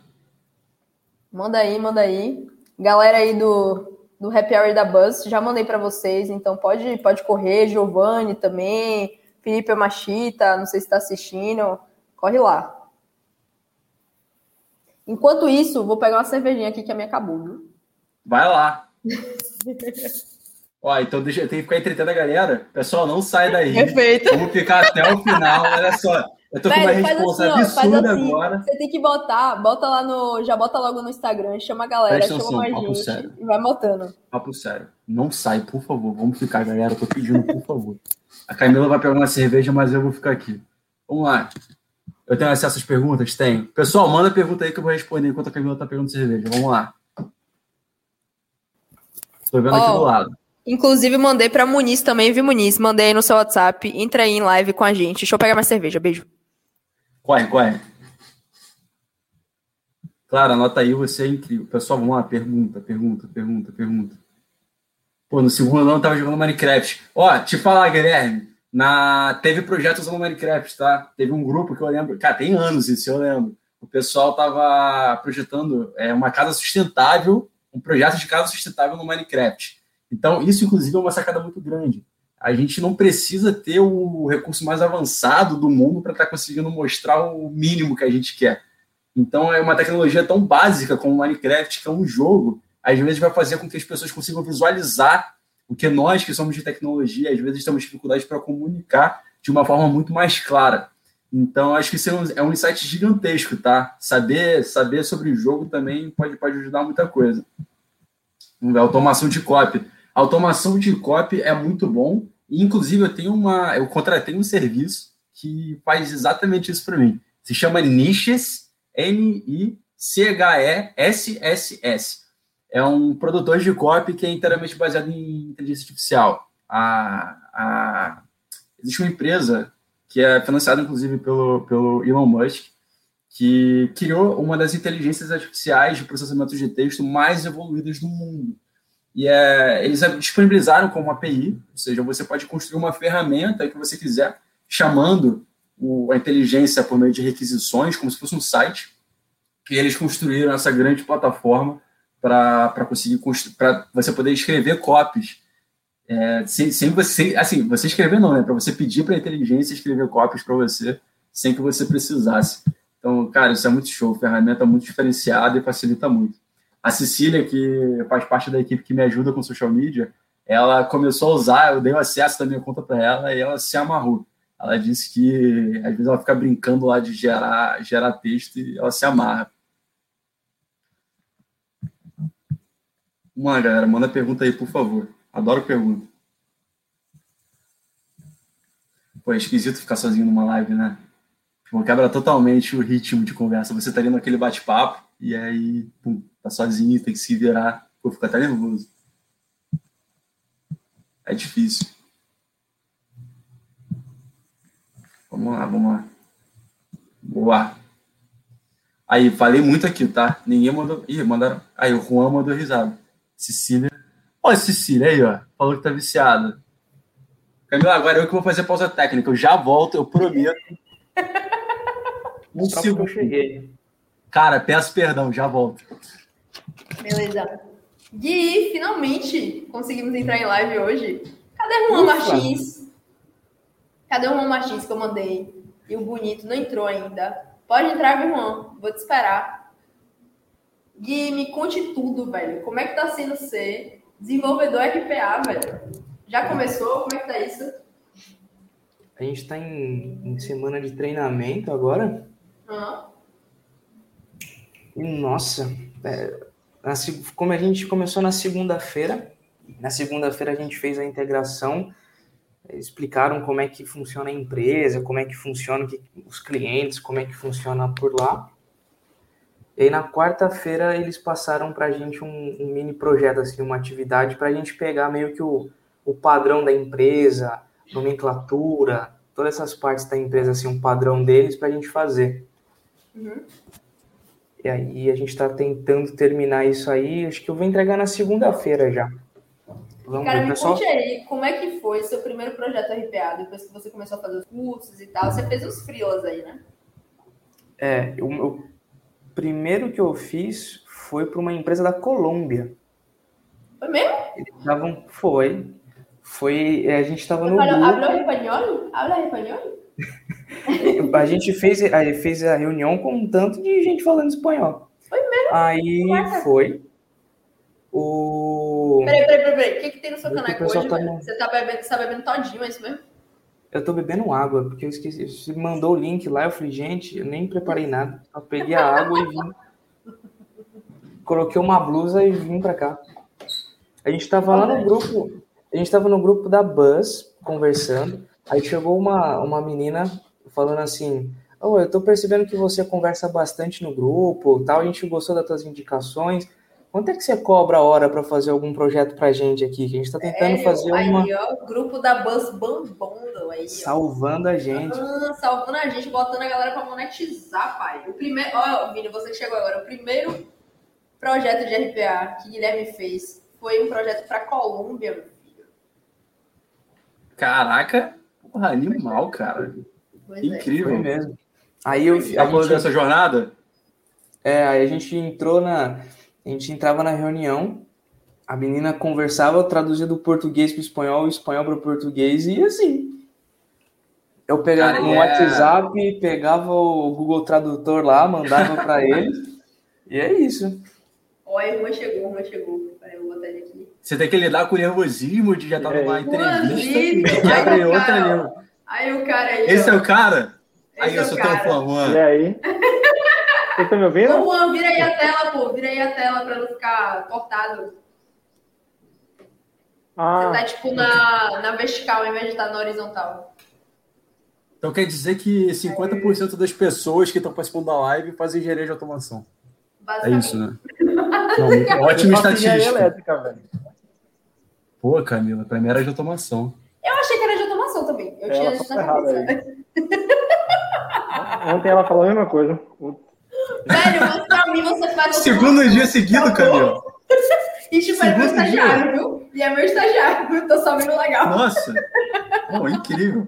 Claramente uma pessoa que sabe trabalhar com pessoas, né? Entendi, nossa. Não, mas o... Você me defenda, Rapaz, porque eu te meu desenvolvo. Couro. Tira meu couro. Eu te... Fala mais, explana mais. Ótima chefinha. Explana mais, João. Ótima chefinha. Conta pra gente, ela tá pagando hora extra pra você estar tá aqui. Camila? Rapaz, eu, você sabe, gente. Inclusive, peraí, brinde. Brinde, todo mundo levou de caneco. O caneco de água, né? Absurdo. O caneco de ah, água. Ah, velho. É, aqui, água. Só garrafa aqui, ó. Brindezinho, porque hoje eu saí de férias, meu amor. Estou de férias. e aí, quem está me substituindo é esse aqui de baixo, ó. Juanzito. Aí a pressão é grande, Juan? A pressão, a é, pressão grande. é grande. É grande, Altíssima. Altíssima. A pressão é grande. A pessoa fica até perdida. É, é tenso. Cara, eu esqueci de chamar o Luca. Eu botei muito projeto, velho. Você tá um pouco com delay, Lu, mas deve ser aí a internet de Nárnia, né? Que tá barriga. É um lixo. Vou botar um 3G, às vezes meu 3G é melhor. É, às vezes é melhor. Chame, chame seu brother aí pra ver se. Eu não sei se a gente consegue botar mais de uma de 5 de 4, não, mas vamos ver, né? Cara, eu sempre quis fazer isso e eu quero muito fazer essa parada, tipo, da, da Happy Hour da Buzz, de chamar a galera pra gente bater um papo, assim, porque eu acho super legal, super divertido. Mas vocês estão fracos, viu, velho? Só eu e Vini bebendo, rapaz. Cara, pois é, sexta-feira e isso aconteceu. Eu não bebo cerveja, velho. Eu também não. Eu também não Bebe, bebo. pelo amor de Deus, gente. Ah, você não bebe. Gui não bebe, Cerveja? mas Juan não bebe cerveja. Eu não bebo cerveja. Ah, Então, pois é. A desculpa Eu tá não bebo. fraca. Samuel, te mandei o Pegar tá, um-? Vou pegar uma vodka ali embaixo. Opa! Maria. Aí também é, é demais, né? Aí na happy hour, aí já é. louco. Mas É, é, reggae, todo mundo aqui é de tecnologia, então. Todo mundo aqui é de Já virou reggae. Já virou regra, já virou regra. Rolé? Cara, para, rolê. Vamos lá, vamos começar certo. Rolê. Rolê, rolê, ah, rolê. Mas rolê. eu acho que reggae é melhor do que o galera do Espírito Santo fala. Porque ele- quando eles vão pra festa, eles vão pro rock. Mas eu acho que reggae é mais, pô, mais divertido que rock. Eu mais divertido que rock. Rock tá muito. Mas eu confesso- Aqui, ó, pronto, seu amigo entrou, acho. Eu tenho que Ah, confessar, não, eu foi. Muniz. Muniz entrou, velho. Muniz maravilhosa! E aí, vou... Boa noite, Brasil! Brasil! Boa madrugada, Alemanha. Tá com copo? Tá com copo? Aqui, viu, Camila? Você não me deixa dormir? Cadê seu semana copo? Mentira. Gente, que isso? Essa é da Duas da manhã. Porra, água Ô, de Mila. Mila, aí já é sábado, rapaz, tá de boa. Mas não é qualquer água, é água vossa, é, eu né, acho. Tá chique. Ô, Mila, conta pra galera aí o que, que você faz na Alemanha, porque às vezes até eu me perco. Ah, eu tô, eu faço, eu sofro muito pra terminar a tese de mestrado, é isso que eu faço. Mas, É difícil, né? Eu, eu tenho um bacharel em tipo administração, mas a gente chama aqui de International Business, e agora eu tô fazendo um mestrado em sustentabilidade. E como Mila já deu o spoiler aí, em breve eu vou estar fazendo a auditoria e consultoria de sus- de sustentabilidade na UI. Aí é isso, Cara, tentando ajudar as incrível. empresas a terem processos mais sustentáveis. E vamos fazer essa live de como a engenharia também pode ajudar, né? Pô, sem dúvida. Agora não. Tema super alto, é muito Com incrível. certeza. Com certeza. Boa, Muniz e Juan, velho, são meus amigos de infância. Guilherme veio depois, mas. Amigo de longa data, então. Não, são amigos de longa data. Vixe, eu né, vi bem depois. E Juan, Deve ter uns eu sou 15 anos já, madrinha. A gente é madrinha de casamento do de Juan, Ah. porque vai casar com a nossa melhor As duas aí, ó, as duas aí, ó. Clara, velho, cadê Tá Clara? vendo? As duas aí, ó. Duas, as duas são madrinhas. Cadê, cadê Clara? Cadê Clara? Tá. Tá na TV, eu acho. Ah, pô, tem que chamar nossa copywriter aí. Cara, copywriter é um negócio que eu acho muito maneiro. Chama ela. Inclusive, Muniz, Eu acho incrível. Também é muito boa em, viu, velho. Ela é, É? Agora, é, ela é insana em escrever. cara, ó, uma coisa que eu acho que tem que acabar Ah. é esse preconceito sobre trabalho com internet é, é só para tapar buraco. Você tá fazendo ali não é trabalho. Cara, eu vi essa semana uma pesquisa da Google. Foi uma pesquisa assim, gigantesca, conduzida em vários países pela Google, para demonstrar como você consegue alavancar o- a forma como sua empresa é vista usando o que eles chamam de viés cognitivos. Ou seja, a forma como você constrói seu texto usando gatilhos que provocam sentimentos diversos nas pessoas faz com que, as, com que essas pessoas enxerguem a sua empresa de uma forma muito diferente do que se você não fizer de forma planejada. E isso é justamente o trabalho do copywriter. Então a gente tem pessoas aí que estão fazendo um trabalho incrível, sensacional. Ah, cara, eu me distraio sempre que ele aparece. Trabalho incrível. é mais ou menos o, o que um- uma pessoa faz num vídeo, né, também. A pessoa tem que tocar, né, as pessoas. Tem Exatamente. Fazer as pessoas se emocionarem, né, trazer emoções para as pessoas, enfim, né, interagirem, Exatamente. Então acaba que que for, né. trabalhar com internet é acessível, mas não é fácil. As pessoas acham que é moleza. Não, não é moleza, dá trabalho. Inclusive, começar é muito difícil. Você está pequeno, você tem poucas pessoas seguindo, você gasta horas produzindo conteúdo para, às vezes, ter porra, duas, três, quatro curtidas no teu, no teu post, no teu vídeo, enfim, é muito difícil. Você tem que ter um emocional preparado para estar tá fazendo isso. Mas o fato é. Pois é, fato é, o futuro vai depender da comunicação online. Uma empresa que não está, oh meu Deus, uma empresa que não está no online está fadada a morrer. Está fadada a morrer. Ó, oh, Uma coisa que eu. Viu? Mentira. Mentira. Cara, o Samuel não liga, não liga a câmera em reunião online. Ele entrou aqui, cara. Estourada essa live, viu? E aí? Demais, demais. Aí tem que botar todo mundo na live dentro do negócio. Acabou a live, né? A live vai virar um pau. Virou resenha. Assim que é bom. Virou reggae, virou reggae. Virou reggae. Virou reggae. Virou rock. Rolê. Rolê. Samuel, explica aí pra gente. O que é, que é controle, Samuca? É. Quem, que é, quem é você, Samuel? Quem é você? Mulher sabe muito bem o que é controle, né? É só pergunta difícil. Brincadeira, gente. Tá Brincadeira. Tá conseguindo ouvir? Perfeitamente. Não, não, não, não tá aqui perto. Show, show. É. Bem, quem eu sou primeiro? É... Que, é, que é a pergunta mais fácil, né, das duas. Hum. É, eu sou estudante de controle, igual o Vinícius. Tenho. Peraí, eu tenho que fechar o YouTube, porque eu tô vendo vocês. Você não é mais.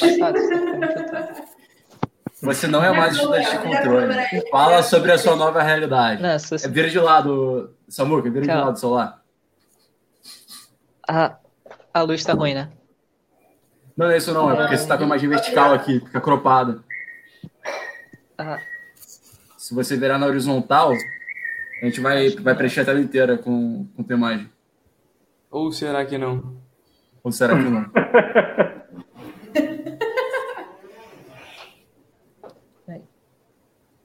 Tem que tacar o bagulho e tirar o celular. Samuel arrasando, né? Muito tecnológico, Samuel. É muito tecnológico, Samuel. Perfeito. Não, é que bom que ele não respondeu ainda. Pô, travou sua imagem, cara. Vou entrar pro mestrado. Aê, foi, foi, foi, foi. Aí, agora foi. fala de novo, fala de novo. Eu tenho orgulho. Samuel é meu orgulho. Show, show.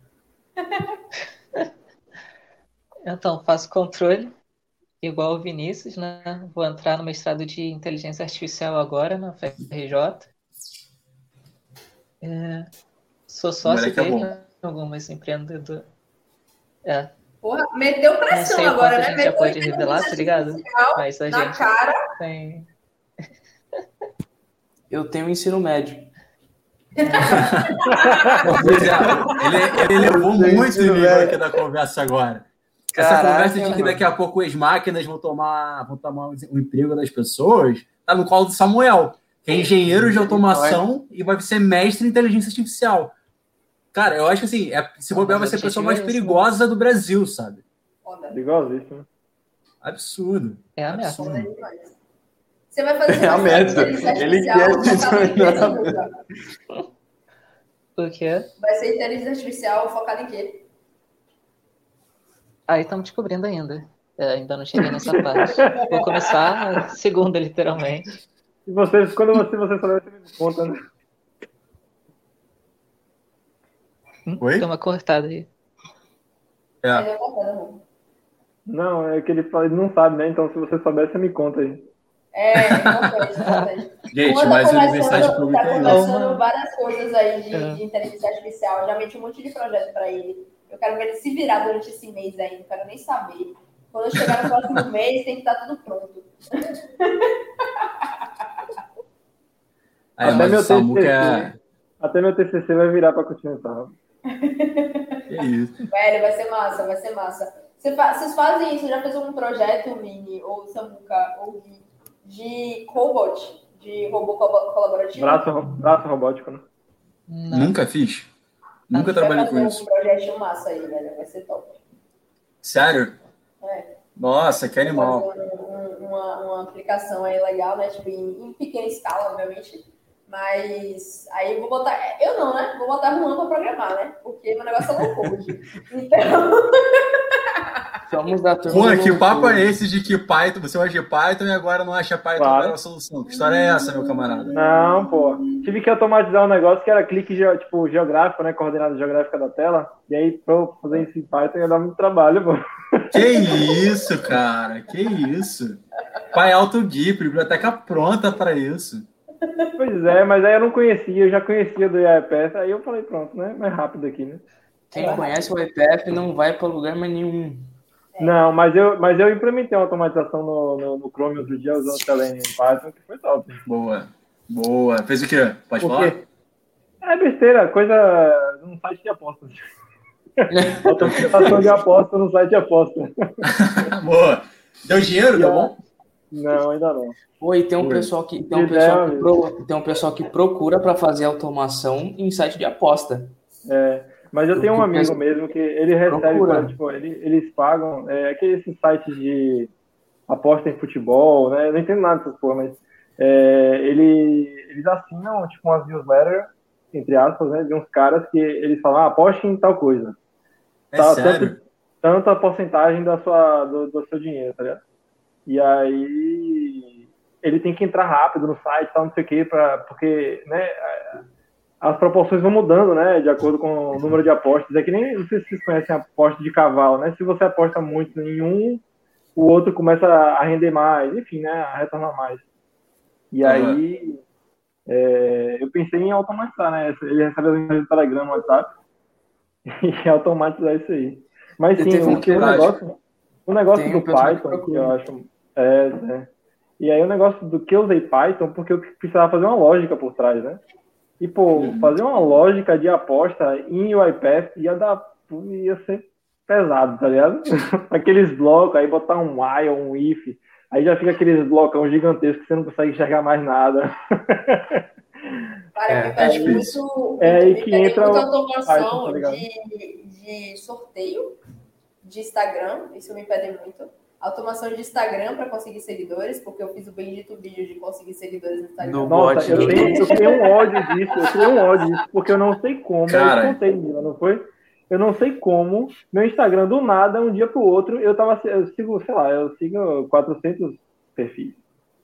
E do nada eu tava com 1.200, seguindo, eu seguindo 1.200 perfis. Que porra é e aí eu fiquei. E é muito engraçado porque você vai se seguindo e aí o Instagram acha que você tá usando um bot, aí ele para e. Se trava. Não pois pode é. mais. Mas olha só, dá para fazer com Python bot avançado para Instagram. Fala. Hum. Eu sei que dá. Eu sei que dá. Gravar vídeo, gravar vídeo. Ó, você imagina, ó, tem como, ó, imagina.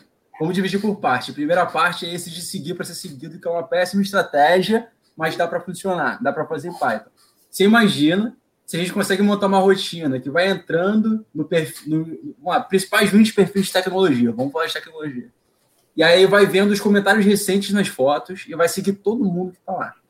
E aí também vai entrar nas fotos das pessoas que estão lá e você usa uma inteligência artificial para tentar reconhecer quais são os elementos na imagem e aí programa para fazer um comentário relacionado aos elementos que estão encontrados na imagem para parecer natural. E aí aquela Meu pessoa Deus. vai te seguir de volta. Ó, já tem a primeira parte aí. Eu nunca vi um, um bot tão avançado quanto esse, é. mas tá aí a ideia. Para quem quiser fazer, quem tá com tempo, me distrair de novo com o cachorro, mas é isso aí, galera. Quem tá com muito tempo para fazer. Muito tempo não tenho. muito tempo para fazer.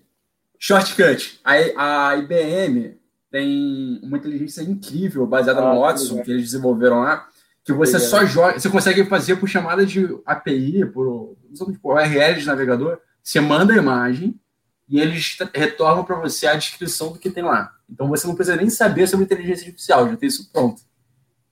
Nossa. Ah, interessante, cara. O negócio é que você tava um, virando um número de... na zorra aqui, gente. Comendo terra, jogando terra para tudo quanto é lugar. Se prepare, viu, Camila? Se prepare, porque tá daí tá pior. Tá tenso, tá tenso. É, é ladeira agora, abaixo, tá? Agora ele é pequenininho, fraquinho, ainda não, não é muito rápido. Deixa ele ficar estabanado. Eu quero saber, cadê Clara, velho? Chame Clara, eu quero ver você. Não sei não, peraí que eu vou... Pelo amor de Deus, é muito mais você. Tchau, tchau. Eu vejo essa cara de rumo todo dia, gente. Vocês não estão entendendo, não. Já tá cansada, né? Já tô cansada. Ah, né? rapaz. Me respeite. O, cara, mas isso que eu falei bem é aquilo. Você, hoje, a mesma coisa que a UI está fazendo, a UiPath está fazendo, é o que metade dos programadores já fazem, que é encontrar o caminho mais fácil para fazer alguma coisa que eles precisam. E aí a gente entra no debate. Qual é o limite da cópia? Porque eu falo tranquilamente, 90% do trabalho do programador é copiar o que já existe. Ou então é, adaptar de alguma forma. É, e aí, eu, qual é o limite? Eu não diria copiar. Eu acho que copiar é uma expressão muito forte, tá ligado? Mas é se inspirar. A gente busca inspirações. Inspirar. É, é se inspirar no código do outro.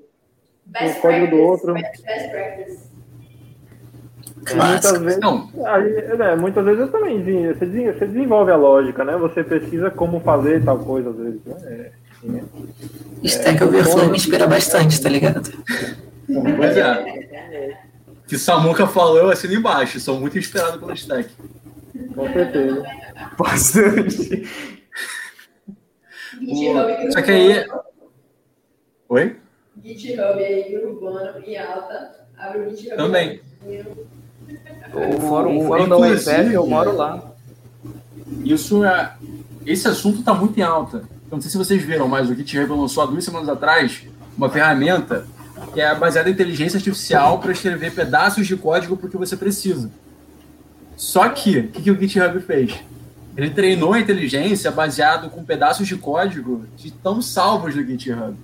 Então, às vezes, ele sugere para o teu código, a inteligência sugere para o teu código pedaços de código que tem copyright exclusivo. Caraca aí.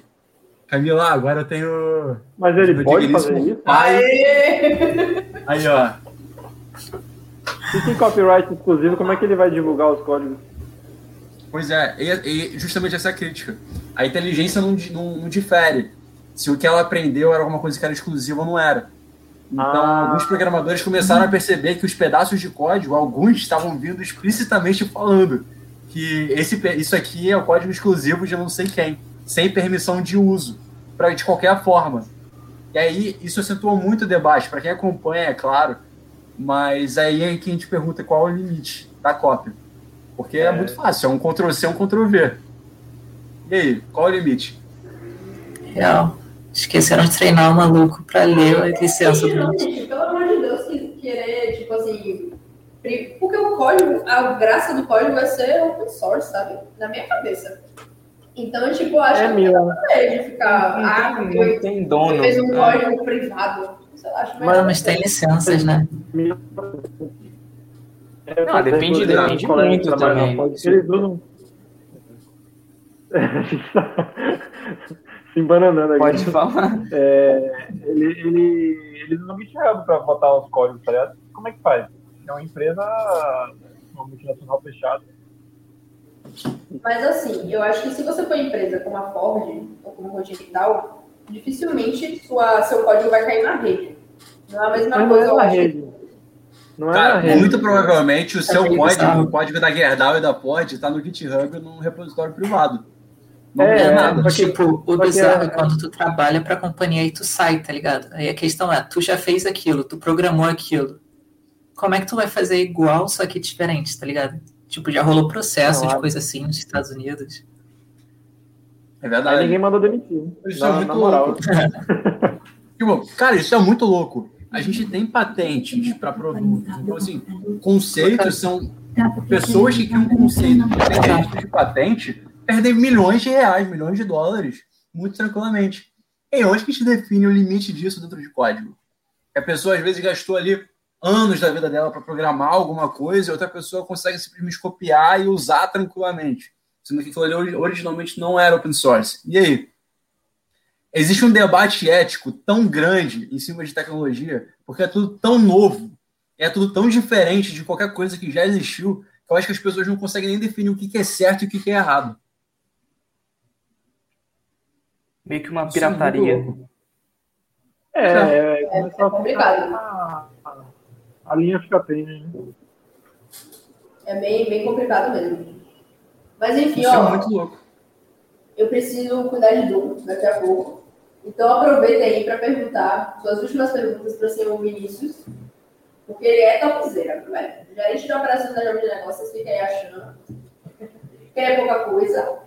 Então, se você tivesse aí uma pergunta para fazer, Juan, Gui, se no caso seja brother, né? Então, nem, nem, nem, precisa perguntar nada, você já tem acesso aí. O que vocês perguntariam para um cara que já está voando, né?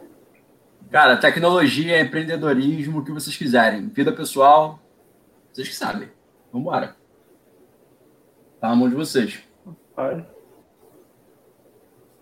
Rapaz. E aí, bora, bora fazer o, o bot para automatizar o lançamento do IRPF. Boa. Cara, não tenho tempo para isso, mas a ideia foi dada. E pra, pior que eu procurei umas soluções, são todas pagas, tem muitas, tem algumas que são pagas, sacou? E eu ainda acho que eles não devem fazer tão bem quanto deveriam.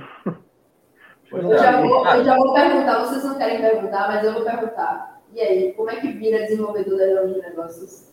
É, como é que vira desenvolvedor da Jovem Negócios? Principalmente Fiquem atentos. Fiquem atentos às aberturas de vagas do perfil do Breno Perrucha, do perfil da Jovens de Negócios. Porque ali, sempre que abre vaga, eles divulgam. Então é só ficar de olho e possivelmente daqui a pouco a gente começa a falar de vagas de tech também. Então tem que ficar atento. Ficar atento aí, viu? Vocês aí que estão na vaga de desenvolver. Né? Eu sempre empurro com para tudo, gente? Galera, tem muito espaço. Tem muito espaço. Tem muita coisa que pode ser feita ainda. A gente, não, a gente não descobriu nada do que pode ser feito com tecnologia ainda. Nada, nada, nada. Tem muita coisa. Mas é isso, é... Diga, diga, diga, Não, não, é só porque eu achei massa na hora que você falou, Bim, da, da... o projeto lá que a sua escola promoveu, né? É, eu acho que eu estudei em uma, duas, três, quatro escolas diferentes. E nenhuma tinha nada de tipo. A gente, eu cheguei a ter aula de informática, mas tipo assim, era sempre aquele mangue, tá ligado? De, de sei lá, aprender a mexer em Word, coisas desse tipo, sacou? Que beleza, obviamente, quando, sei lá, você tem 10 anos, é interessante você começar a aprender essas coisas. Mas chega uma hora que, pô, você vai continuar aprendendo a mexer em Word, sacou? Pois é. Aprender a, aprender então, a digitar. Pô, Arduino, velho. Caralho, Arduino é uma parada muito massa. É, é muito então, show. Pô, tem que ter uma matéria sobre isso. No Cara, mas essa é a questão. Eu não tive uma matéria. E eu acho que não, isso sim, é o principal sim, sobre um qualquer pessoa que quer aprender a programar. Primeira coisa a fazer antes de, de, se desenvolver numa linguagem de programação, antes de começar qualquer projeto de tecnologia, é procurar uma paixão. Você tem que encontrar alguma coisa que faça seu olho brilhar. Todos o, todas as minhas etapas da vida em que eu tive que evoluir em alguma linguagem de programação, eu só evoluí porque eu encontrei um projeto pelo qual eu me apaixonei. Meu primeiro período da faculdade foi quando eu tive meu primeiro contato com Python. Eu quase rodei na matéria. Eu quase rodei. Foi assim, horroroso. Eu, eu saí da matéria falando, eu detesto Python. Só que no momento em que eu comecei a entrar no mercado, eu comecei a ver coisas que eu podia fazer usando tecnologia e comecei a correr atrás e descobri que Python ia facilitar muito a minha vida se eu usasse. Foi aí que eu aprendi. E foi esse mesmo princípio que me levou a construir aquele projeto na escola quando eu estava no segundo ano do ensino médio. E foi esse princípio que me levou a construir os robôs quando eu estava no sétimo ano do fundamental no clube de robótica. Então, cara, se você quer aprender a programar, se você quer aprender uma linguagem de programação, se você quer se desenvolver dentro de tecnologia, procure um projeto que você, pelo qual você seja apaixonado. Esse vai ser o maior diferencial. Com isso, você vai ter onde você quer chegar. No meio do caminho, você descobre quanto faz. E uma outra, uma outra parada que eu acho que é, é legal é que, tipo assim, o importante da programação é a lógica, não a linguagem. A linguagem é secundária. Então, tipo assim, tem muito curso na internet. Ah, curso de Python, curso de Java, curso de. Tem tudo quanto é curso de linguagem de programação, mas sim. Não, não, eu não consigo entender o que é aprender uma linguagem de programação, tá ligado? É, você tem que saber a lógica, e uma vez que você sabe a lógica, a linguagem é só um meio ali que. Exatamente. Perfeito. Todas fazem a mesma coisa, né? Digamos Todas assim. fazem a mesma coisa. Exatamente. Alguns menores eu... Cara, eu gosto muito de fazer o paralelo de que a linguagem de programação é que nem a linguagem falada. A gente está acostumado com o português, mas a gente aprendeu a lógica, a gente aprendeu a lógica de construção de frase. A gente já sabe diferenciar uma pessoa de um objeto, a gente já sabe diferenciar uma ação de um adjetivo. E no momento que a gente já conseguiu construir essa lógica, a gente tem, nem que seja o português como a base para isso, depois que a gente vai aprender inglês, vai aprender francês, vai aprender norueguês, é, a gente sempre vai adaptar para o que é a nossa realidade, porque é a nossa base. e a linguagem de programação é a mesma coisa. É como a gente consegue descobrir linguagens diferentes para, no fim das contas, conseguir atingir aquele objetivo de comunicação entre humano e máquina. Com certeza. É, no final, são tudo ferramentas, né? Você é, também não pode ser um carpinteiro que só sabe usar um martelo. Complica. Uma coisa Exatamente. que meu pai fala, uma coisa que meu pai fala bastante é que assim, nenhuma coisa é uma bala de prata que vai matar todos os problemas. Então, tipo assim, eu não, por exemplo, não posso confiar 100% que o iPath vai resolver todas as automações que existem no planeta. Uma hora ou outra, eu vou ter que recorrer a alguma outra coisa. Por exemplo, no code. No code, e pô, mesmo que... é legal, mas não vai matar todas as, as coisas que você tem para fazer. E é mesmo que matasse, sabe? É, e mesmo que matasse, tipo assim, talvez fosse muito muito, muito mais complicado do que, tipo assim, aprender uma coisa diferente de forma, e fazer de forma mais simples, né? Exatamente. É, e acho que finalizando aquilo que eu falei da escola, tipo assim, o problema é que, por exemplo, eu fui saber que programação existia e que existia um código que rodava no computador e ter, eu não sei, é, antigamente de entrar na faculdade eu só usava, sabe? Eu não, não, acho que muitas pessoas fazem isso elas não pensam no, sobre o que tem por trás, não sabem, não fazem a menor ideia. E isso acontecia comigo. Então, tipo assim, eu entrei na faculdade e vi, caralho, bits, código binário, tá ligado? E, tipo assim, na, no colégio eu não fazia ideia que esse mundo existia, sacou? Se eu soubesse Perfeito. que esse mundo existia, talvez eu tivesse me virado sozinho, sacou? É, mas não sabia que existia, então não tem nem como conversar, sacou? É, tipo assim, Cara, é o, exatamente. É o cúmulo da ignorância, sacou? Não sabe nem que existe. O... É aquela coisa que você falou, Eu né? acho que não sabe que você não sabe. Exatamente. Eu acho que a jovem, a jovem de negócio surgiu justamente com esse objetivo de democratizar o acesso ao empreendedorismo e a finanças, porque o ensino não traz isso. o ensino, nem o ensino privado traz, imagina o ensino público, que é muito mais precário. Então, cara, Camila, é a, é a nossa responsabilidade, é, cai, cai nos nossos ombros isso, já que pô, o governo não faz, já que as escolas não fazem, preparar o jovem do futuro a entender sobre o papel da tecnologia, a importância do pensamento crítico, a importância do pensamento lógico na formação do ser humano, para qualquer área, que nem foi falado mais cedo, nem que seja para seguir carreira exatas ou então carreira humana, de humanas, não importa os princípios básicos, a mínima noção do que pode ser feito com tecnologia, vai fazer com que qualquer um se mantenha minimamente atualizado para viver nessa jornada extremamente acelerada que a gente está vivendo. É aquilo, quem fica parado hoje já fica atrasado, porque tudo está evoluindo tão rápido que você tem que acompanhar. Então, Camila, realmente a nossa responsabilidade está falando com as pessoas que são jovens, está esperando essas pessoas entenderem qual o papel da tecnologia na vida delas no amanhã. Verdade, concordo, assino muito embaixo, assim, e sempre foi a proposta, né, da Buzz, é, de, de desmistificar, né, o que era buzzword, né, o que eram aquelas palavras que a gente não, não sabia direito o que significavam, e utilizar é, elas da forma correta, né, porque às vezes as pessoas jogam, assim, as palavras sem saber direito, então é, eu lembro muito quando eu comecei meu mestrado em realidade aumentada, que as pessoas até hoje acham que realidade aumentada e virtual são a mesma coisa, né? Então, é, é você desmistificar esses pontos e trazer para a galera que, tipo assim, você já está utilizando a tecnologia sem saber o nome dela, né? Que são Exatamente. Instagram, que são, enfim, várias coisinhas aí pequenas que acontecem que a galera às vezes nem sabe. Então, pô, eu só tenho assim que agradecer a todo mundo. Eu acho que foi a primeira, a primeira vez que a gente conseguiu fazer uma das coisas que eu estava pensando há muito tempo, que era esse happy hour da Buzz, de chamar algumas pessoas que a gente sabe que seguem a gente assim mais assiduamente. É, não com água, né? Mas tudo bem. Mas já é o começo, já é o início, e eu tenho certeza Mas é psicológico, rapaz. É, às vezes a gente está iniciando, então assim, lógico vai ter poucas pessoas no início, mas eu imagino assim que um dia, velho, a gente vai estar tá fazendo um happy hour topzera, com DJ, com, sabe, com muito entretenimento e muita coisa legal e todo mundo vai fazer tipo, parte do movimento, sabe? Então eu acho que tem muita coisa pra gente crescer. E, Vini, só assim, obrigado, obrigado por apostar na gente também desde o início. E eu quero muito, muito aprender muita coisa com você. Eu acho que a gente ainda tem muito que compartilhar aí nessa internet. Tá só começando a jornada, Camila. A gente vai crescer muito junto ainda. Tem muita coisa para acontecer.